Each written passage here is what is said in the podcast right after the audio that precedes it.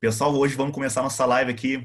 Eu e o Lissandro do Caneca Cheia e do Salão Nerd. Aí, o Lissandro tem um, tem um programa de rádio, é, numa rádio aqui de Bagé, que também é transmitido online, né, pelo Facebook. Deixa eu te apresentar aí, Lissandro, para o pessoal.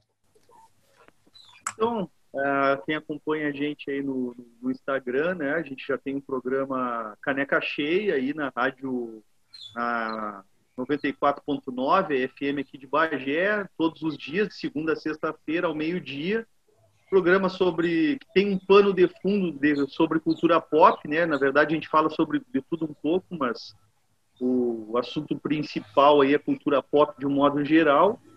E a gente faz aí, a, a gente tentou fazer uma periodicidade de lives aí no Instagram aí todos os domingos aí, mas é difícil ter essa periodicidade aí. Né? Por incrível que pareça, uma vezinha na semana, mas para quem já faz aí todos os dias, às vezes complica um pouco.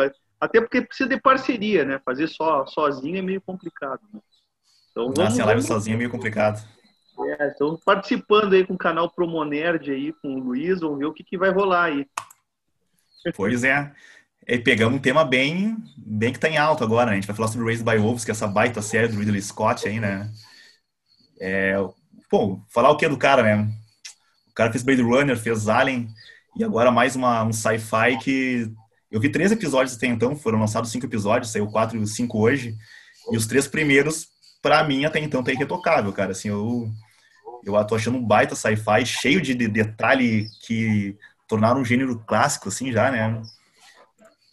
Então, cara, é, eu, eu, o que me chamou a atenção da série, né? Primeiro foi ali, foi acho que é o primeiro vídeo do teu canal, né? Não tinha nem dado muita bola aí para para a série. A gente tinha até comentado no programa que ia estrear essa série esse ano, mas confesso que passou batido ali. Se tu não faz o vídeo ali no YouTube, eu não ia eu não ia me dar conta aí que estava estreando já essa produção do Ridley Scott. Eu não lembro, Luiz, se o Ridley Scott já produziu alguma outra série para TV além dessa. Confesso que eu não lembro e não fiz pois tema eu também não lembro.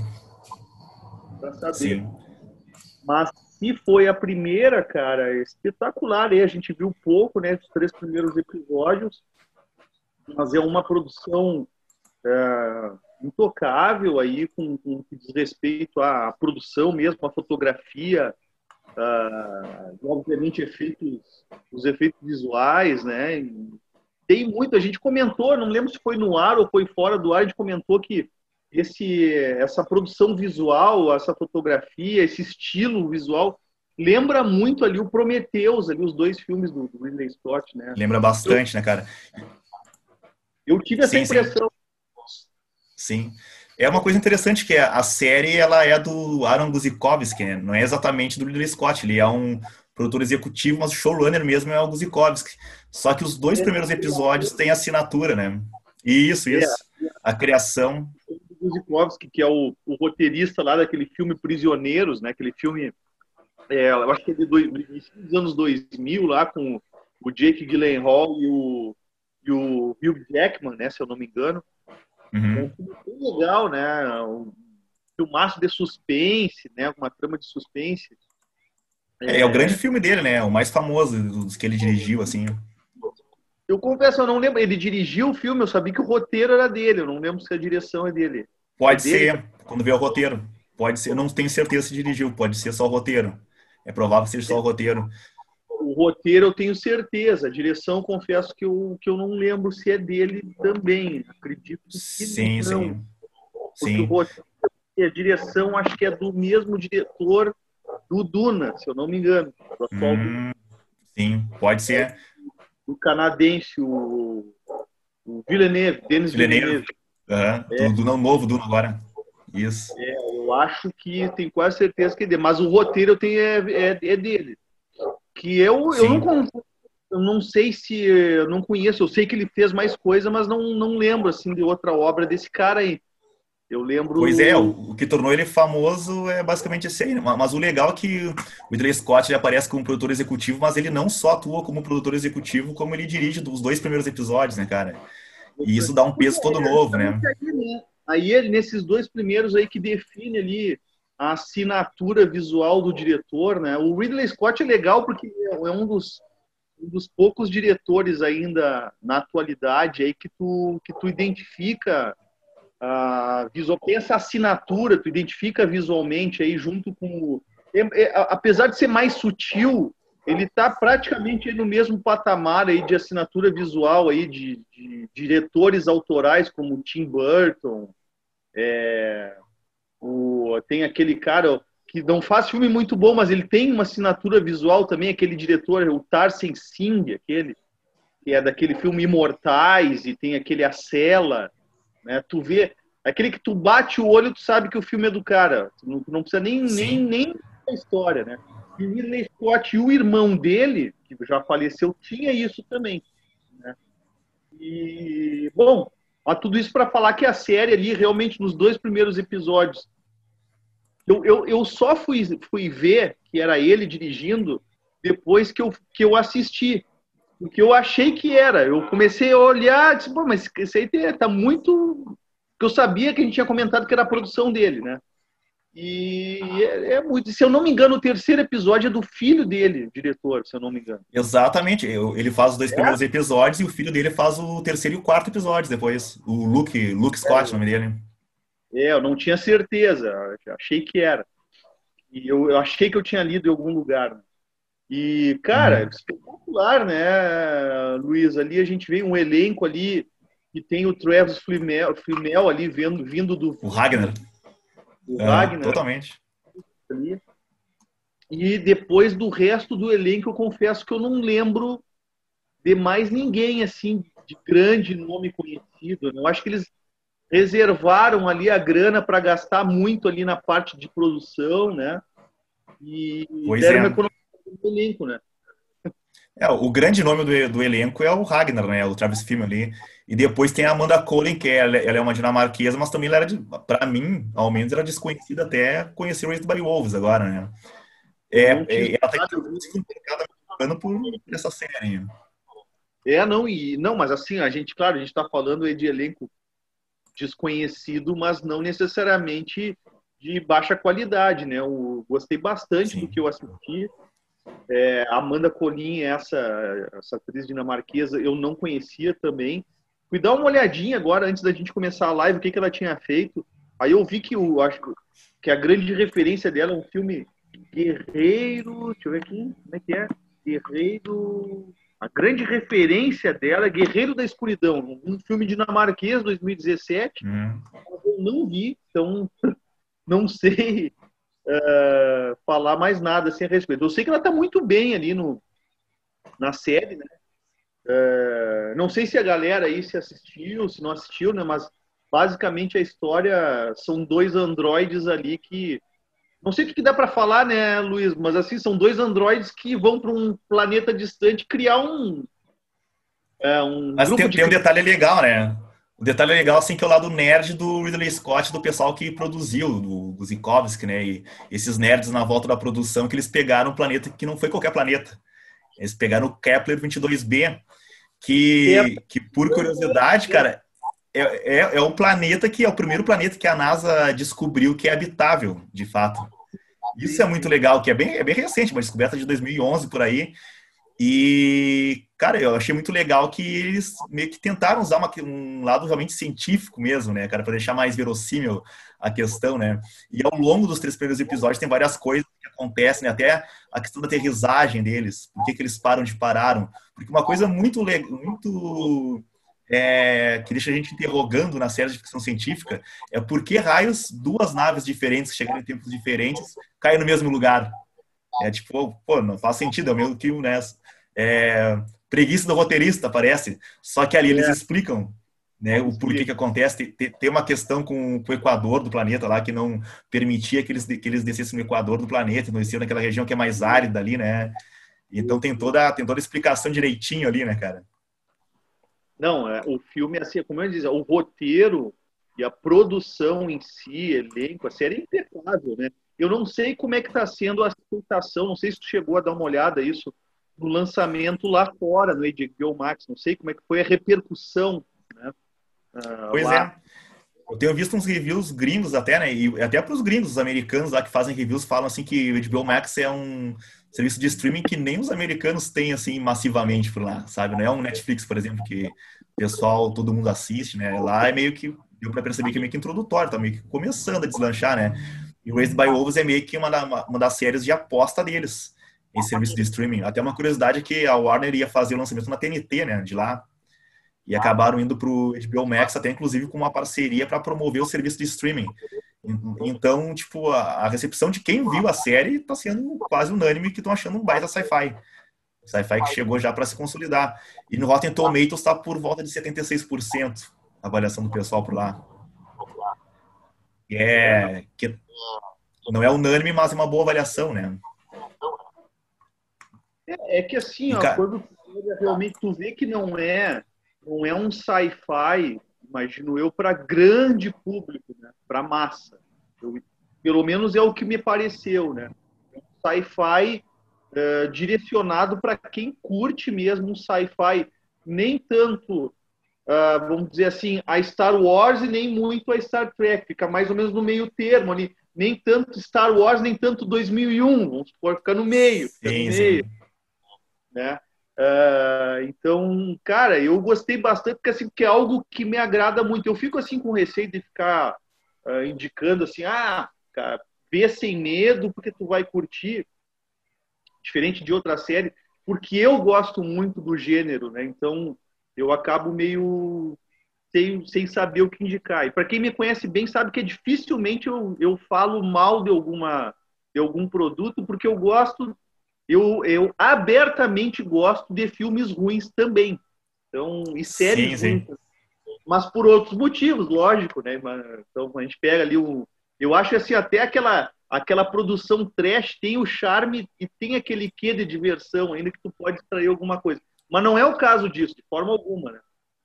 É uma baita produção mesmo. O Ridley Scott mandou muito bem ali. O roteiro do, do o Andrei. Como é que é Augusto? Como é difícil falar o nome desse cara?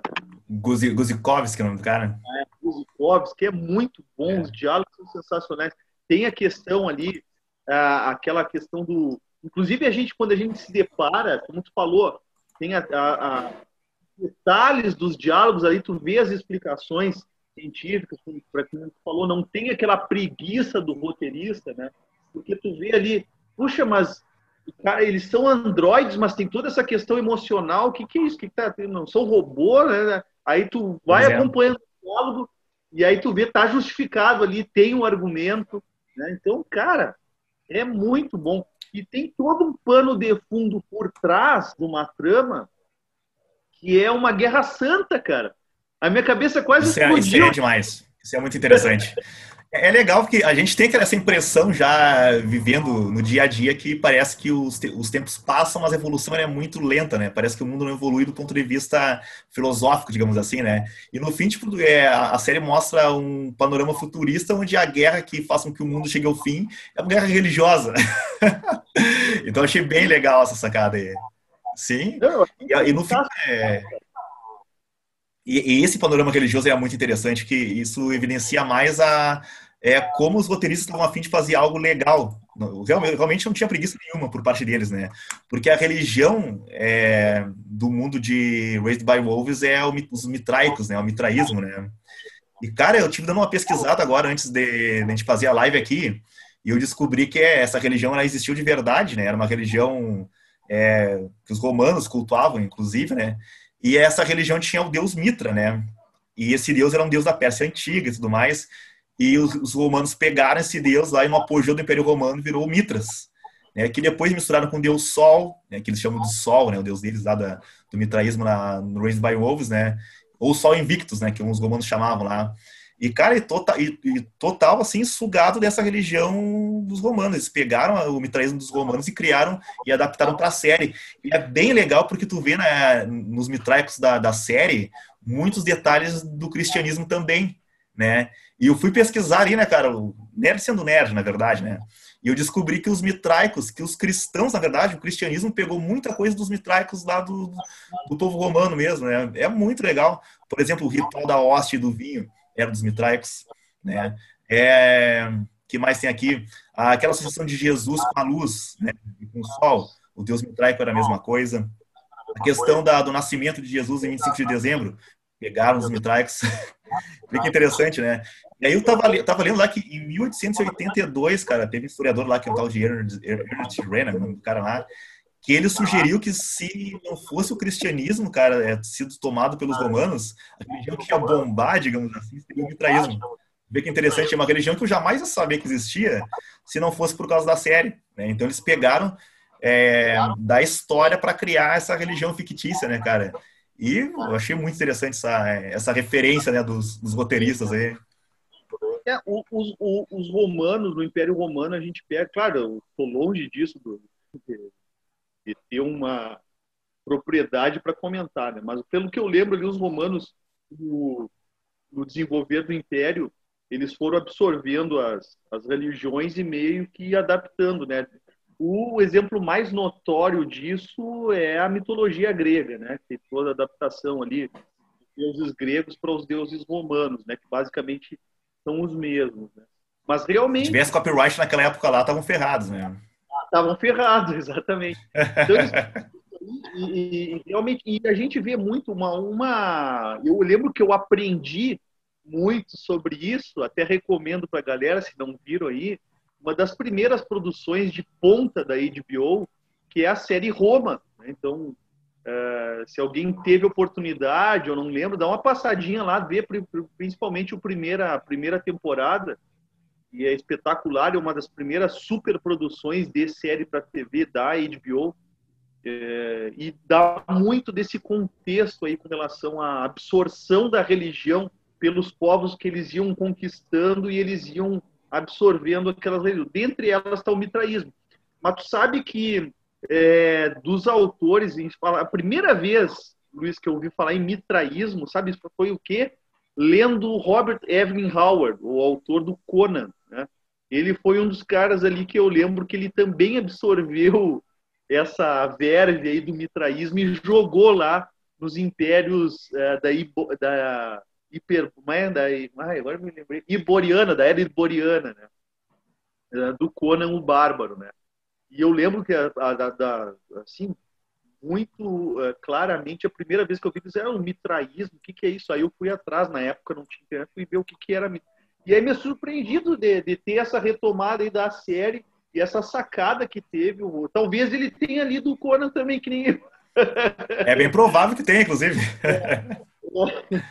E, e, cara, achei sensacional, como eu te disse ali, a, a, essa sacada desse pano de fundo dessa guerra santa por trás, eu achei espetacular, assim, eu, eu acho que vai vir muita coisa, eu fiquei é, muito instigado aí, a, a, aquele, aquele gancho de um episódio para o outro, e obviamente do terceiro episódio ainda maior, eu estou bem curioso de ver o que, que vai vir aí e como vai se desenvolver essa série.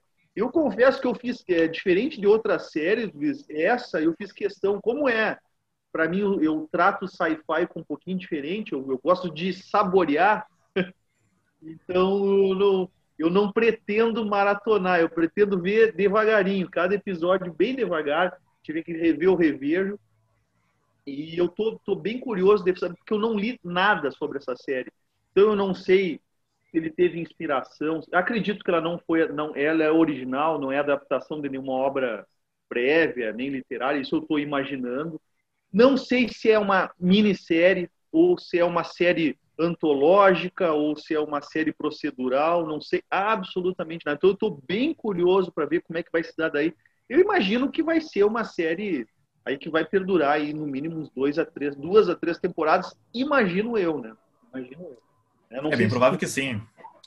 Não, pela, pela qualidade da série, é bem provável que sim, né? Acho que a avaliação vai ser bem positiva para que eles tenham audiência para fazer novas temporadas, né? Mas eu acho que no momento nem eles sabem, né? Se vai ter duas, três temporadas ali. Mas é, é legal que é uma série que ela tem oito episódios só, ou seja, tu vê que é uma série focada bem na qualidade. Eles não querem fazer nada muito longo para estender a história e fazer muito remendo ali, né? Eu acho que esse é o tamanho mais próximo do ideal no que diz respeito a uma temporada de série, né? Eu acho que assim é, oito episódios redondinhos, sem esticar demais, nem cortar demais também. Normalmente, quando a série vem com uma temporada assim, a gente já abre o olho porque a temporada normalmente é legal. Tem outras séries aí, vão, estar aí mais atuais aí da própria HBO, His Dark Materials. Eu acho que tem 10 episódios, né? Dark Materials. É... Deixa eu me lembrar de outro. Eu acho que agora Lovecraft Country são 8 ou 10 também, não lembro. Uh, mas é nesse patamar, nessa média entre 8 e 10 episódios, eu acho que está redondinho aí. Uh, não, não, não tem muito o que fugir disso aí, não. Né? E o legal também é eles jogarem com o título, né, Luiz? Né, o pois é. Raising Wolves, né? O que, que tu achou? É um, título, é um título que abre muita margem para especulação, na verdade, né? E, cara, e, e o, interessante é que ela é uma série que é hermética, assim, eles não liberaram, não vazaram nada. É, tipo, ser um trailer muito, com pouquíssimos detalhes, que eu até comentei lá no canal, que foi como tu conheceu, tu falou, né? E, cara, quando vi o trailer, achei, tipo, a, a, questão estética muito interessante, o visual muito legal da série, só que informação quase zero. Aí eu fui atrás de informação, fui dissecar, pegar os detalhezinhos, cena por cena ali, para analisar, né?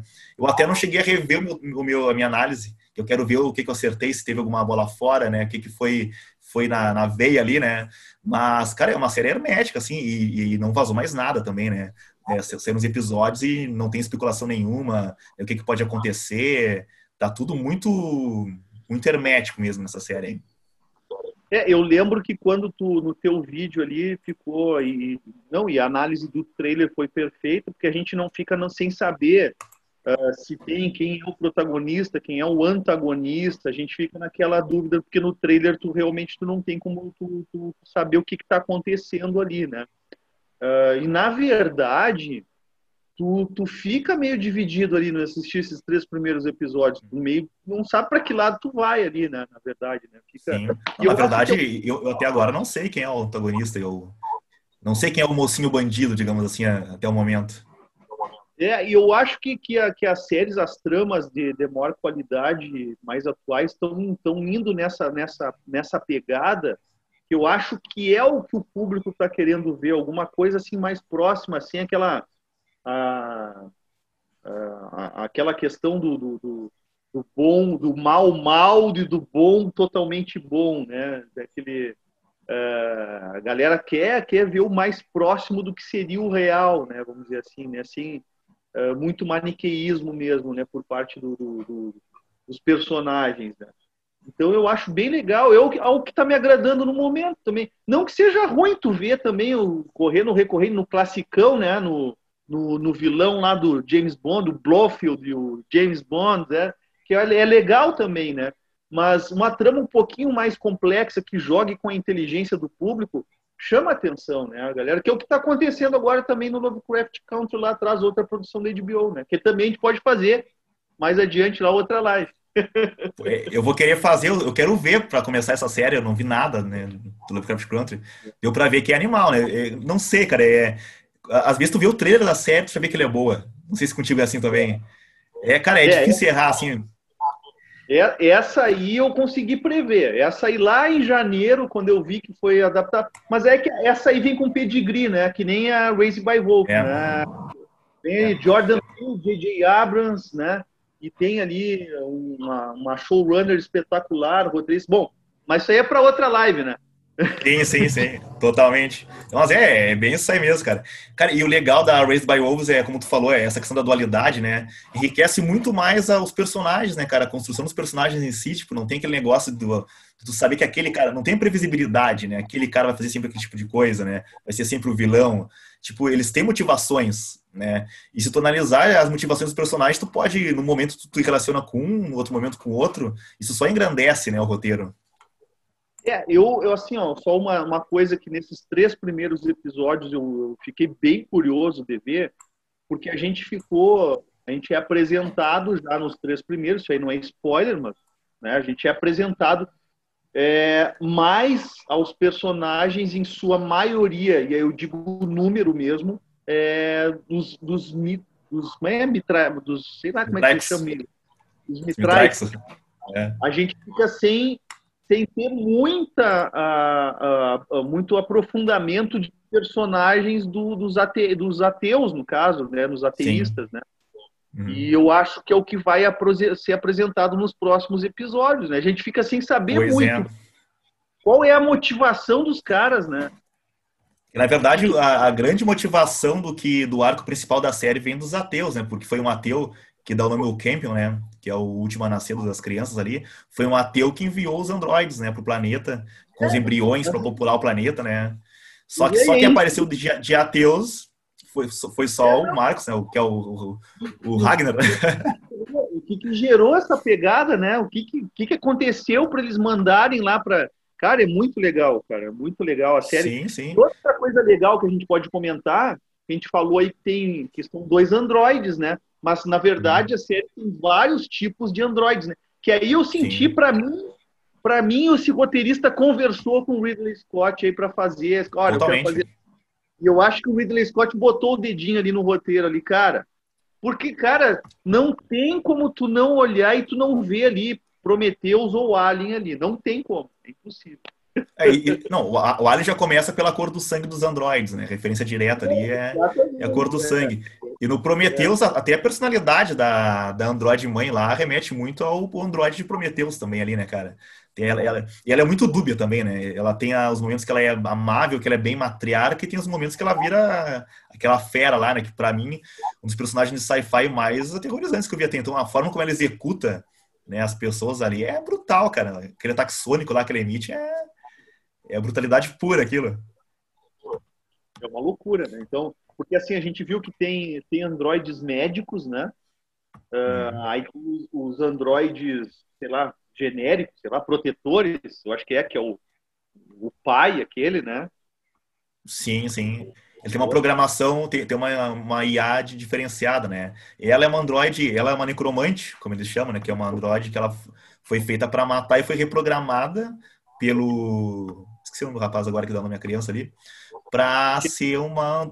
O Campion, para ser uma androide cuidadora, né? Que ela vai é, usar os embriões para reiniciar, né, rebutar a raça humana no Kepler 22b lá, né?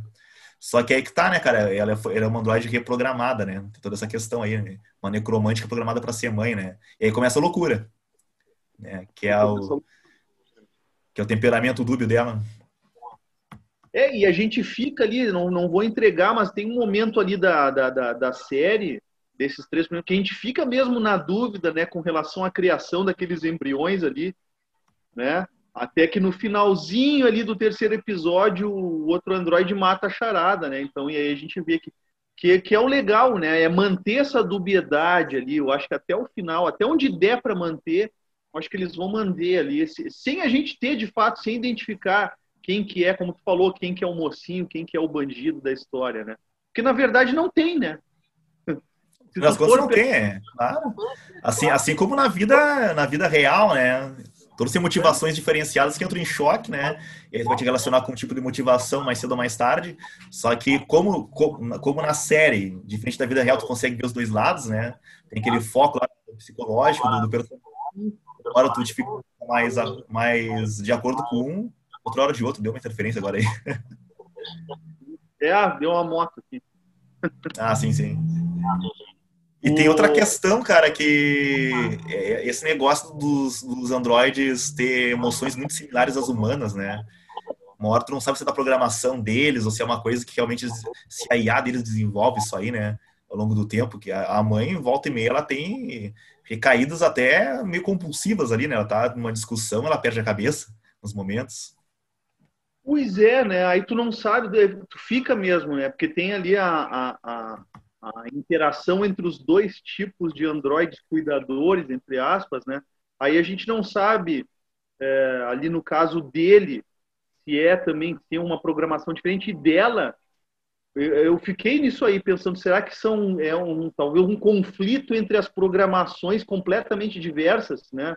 Da necromante e da cuidadora, e aí tá dando literalmente, literalmente fala colando as placas dela ali. Né? E, sim, sim porque a gente outra coisa legal que, que, que a série apresenta é que os androides definitivamente têm um tempo de tem um prazo né de validade. Eles começam a se deteriorar né como uhum. se fossem os humanos né. E, e a gente fica naquela dúvida também né cara. Então cara eu assim ó tô bem curioso de ver ali os, os, os outros cinco episódios ali. E Ficou bem instigado, assim, para mim funcionou, para mim pessoalmente funcionou muito bem esses três episódios iniciais aí, né? E, eu queria, eu quero muito ver como é que vai ser aqui para o público nacional. Não sei nem se tem previsão aqui de lançamento. Até então a HBO nacional aqui nem se manifestou a respeito da série, né? Que é bem estranho, que é uma baita produção, né? Teve um baita investimento na volta ali. Eu não sei se tem alguma coisa a ver, eu não sei se tem alguma previsão de lançamento aqui do streaming deles, do HBO Max no Brasil. Pois é, mas é, é aí que tu tocasse num ponto-chave, né? Teve outras produções do HBO Max que eles estrearam aqui no HBO, né? Que, por exemplo, o His Dark Materials é, é do, do, HBO Max, se eu não me engano, né? Sim, sim. E o Watchmen também, né? O Watchmen sim, sim. também, né? E eu não sei se o Lovecraft Country também não é do HBO Max, né? Pois é, provável, né? Pelo formato de, de série, é bem provável que seja mesmo. Com certeza ele deve estar também, ao menos, no HBO Max, né? De repente, é o seguinte, né, Luiz? De repente eles estão esperando, por exemplo, terminar um lançamento que seria o Lovecraft Country para lançar o Raised by Wolves logo em seguida, né? Para não dar É uma boa teoria, para poder focar, né? Já que são produções grandes, né, com orçamento bem elevado ali, né? Foca numa por vez. Mas, cara, sim, né? para quem é fã de, de série, é uma era de ouro, digamos assim, né?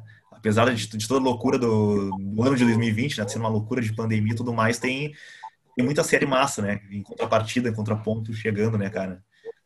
Tem a série de HBO, tem a, a série de super-heróis, né? O Watchmen já foi no passado, mas teve The Boys esse ano, que chegou com uma temporada nova aí, né? Então, é, é bom de acompanhar, tem série massa. The Boys está tá tendo já, né? Estreou, acho que praticamente junto, na mesma data do Crazy by Wolves e do, e do ai, ai, ai, Lovecraft Country, né? E só que assim, né?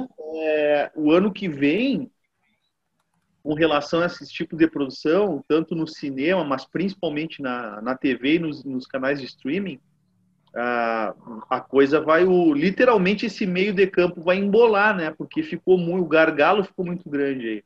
Essas produções queriam estrear entre final de 2020 e início de 2021 foram empurradas todas lá para diante, né? Então, ah, sim. muita coisa aí, né? Tem a própria Amazon aí, tem no mínimo que eu lembro aqui de cabeça três grandes, imensas produções aí do, do gênero de fantasia, sendo que a maior delas é o Senhor dos Anéis, The Lord of the Rings, mas tem aí mais duas produções aí absurdamente grandes também de gênero de fantasia, isso só da Amazon, do Amazon Prime. Então aí mais HBO, cara, tem muita coisa grande aí por vir aí entre 2021 e 2022 que eu não sei como é que vai ficar esse lançamento aí. Então, foi muito bem lançado Raising by Wolves aí, agora junto com o Lovecraft Country aí também uma. Eu, eu acho que foi uma sacada ali, foi, foi um, um, golaço da HBO aí. Mais um, né? Mais um. E tem aí outra também que, que, eu, que eu tô coçando a língua para falar, que eu já falei aqui duas vezes, que é o Dark Materials, né? Pois é, eu não cheguei a ver nada dessa série. Tu tá acompanhando já? Já estreou? Como é que é? Não, o His Dark Materials já teve toda a primeira temporada, né? A gente vai, vai estrear a segunda. É, uhum. é um livro que, que eu já li mais de uma, uma trilogia de livros que eu já li mais de uma vez, né? Sim. Esse filme horroroso lá no, no início dos anos 2000, filme totalmente fora da casinha, mas a série aí, de como eu disse, se é HBO, cara, hoje é difícil a gente ver a HBO errar, né? Impressionante assim, o nível de qualidade que a HBO tem, né? É difícil mesmo tu ver ele errar. E His Dark Martinez é outro gol que eu não sei como que eles fizeram de é, fazer, é, produzir uma primeira temporada e tão rapidamente conseguir produzir a segunda sem ter sido afetados aí pela questão da pandemia. Né? Então, Sim. É, vale a pena ver então. Muito, muito. Tem muita coisa aí. Se tu fizer, quiser fazer, bolar três, quatro lives aí, eu tenho, tenho, tenho, tenho assunto. Não me provoca muito que eu sou um mega parceiro para isso, né, cara? Eu não consigo, assim, ah, claro, o Racing by Wolves, a, a gente está falando aí de uma, uma série espetacular, eu tô assim, mais na surpresa do que outra coisa. Que diferente das outras séries aí que eu acabei citando, são séries que vêm de uma adaptação por trás, né? Que por consequência eu já li ou acompanhei, né? Então, o Lovecraft Country aí é uma adaptação do livro Território Lovecraft, sim, sim. né? Que eu sempre brinco lá no Caneca, eu falo, o, território Lovecraft é um jogador número um do Lovecraft. Né? Uh, então, tem ali o, o, jogador número um lá, que é uma homenagem a, basicamente a, aos ícones da década de Os 80. Games.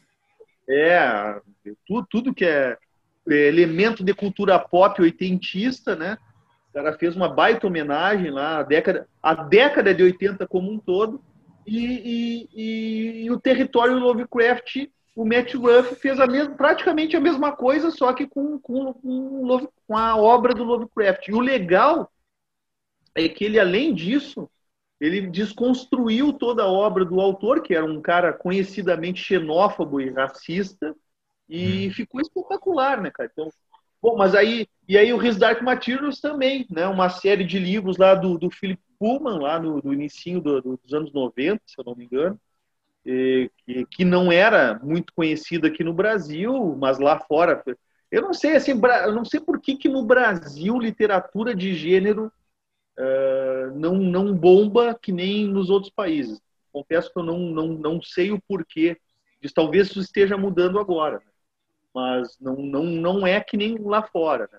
Mas o Felipe Puma, um cara explodiu aí. Uh, ainda no início dos anos. Tanto que teve essa adaptação aí famigerada lá com a Nicole Kidman e o Daniel Craig lá, que é muito ruim, né? E aí, e aí agora a HBO, a HBO uh, ah, inglesa, né? Aliás, aliás a HBO é, em, em, como é que se diz, coprodução com a BBC, uh, ah, que produziu essa primeira temporada da, da His Dark Materials, né? E uma curiosidade... Interessante. É o, o, uma curiosidade bem legal é que o James McAvoy, que é o, o professor Xavier desses últimos Xavier. filmes é, da, do X-Men, ele é um cara, ele é muito fã dos livros, muito fã, muito fã. E, e olha só, ele ficou sabendo da produção da HBO, que ele tá, ele tá na produção da HBO, né? Mas ele ficou sabendo da produção numa entrevista com uma jornalista brasileira que, é a, que é a Aline, a Aline Diniz. A Aline Diniz ah, do ex-omelete, né? Sim. Ele, ela legal. falou pra, durante uma entrevista que estava sendo Olha produzida. Só. E aí ele falou, ah, então eu vou pedir pro meu agente procurar. E não é que o cara procurou mesmo. E, e fez tal. mesmo. Mas olha que curiosidade legal isso aí, né? Muito bom. Bem legal. Mas é isso aí, é só querer marcar, a gente fala aí sobre os outros aí. O legal. Vai... Bom, tenho mais tem mais uma série para ver então agora, né? É, Raised by, by Wolves sem comentários, né, cara? Tá, tá aprovado por nós aqui, né? Como vocês puderam ver. Bem aprovado. Agora saiu o 4 e o 5, né? Pra gente ver. A gente pode fazer semana que vem uma, uma análise do 4 e o 5 aí, que tu acha? Pode, claro, com certeza, com certeza. Então deixamos, deixamos agendado aqui já para quinta-feira, às nove e meia, semana que vem novamente aí. E, cara, eu vou ter que ver então agora Lovecraft Country, né? Pra gente poder falar sobre ele, que eu sou fã de Lovecraft, né, cara? Tipo, sou fã daquele que só leu a tumba, né? Mas eu gosto do que eu li. e, é, e eu, eu, vou dar uma olhadinha.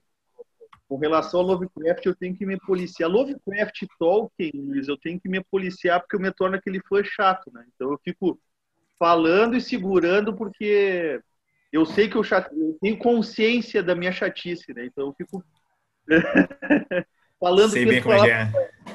é. Entrou o Luciano de Lima aí, parceiro lá do Caneca, né? Produtor, né? De audiovisual. Luciano, um abraço. A gente está encerrando aí, Luciano. A gente está falando do Raised by Wolves, aí eu e o Luiz, a série que estreou da, lá fora da HBO Max, né? Que é uma baita série de sci-fi produção do Ridley Scott, né? Mas fica marcado aí, olha, acenou aí o Luciano. Maravilha. Então, semana que vem, quinta-feira que vem, estamos de volta aí. Eu vou encerrar agora aqui no, no Zoom. O pessoal que está vendo no YouTube aí, valeu por nos acompanhar até agora. Semana que vem já sabe, então tem de novo, né? Mais um papo sobre Raised by Wolves aí. E deu para ver que esse papo vai se expandir para várias séries aí da, aqui futuramente. Então, valeu, pessoal aqui do YouTube. Nos vemos semana que vem. Um abraço para todo mundo aí.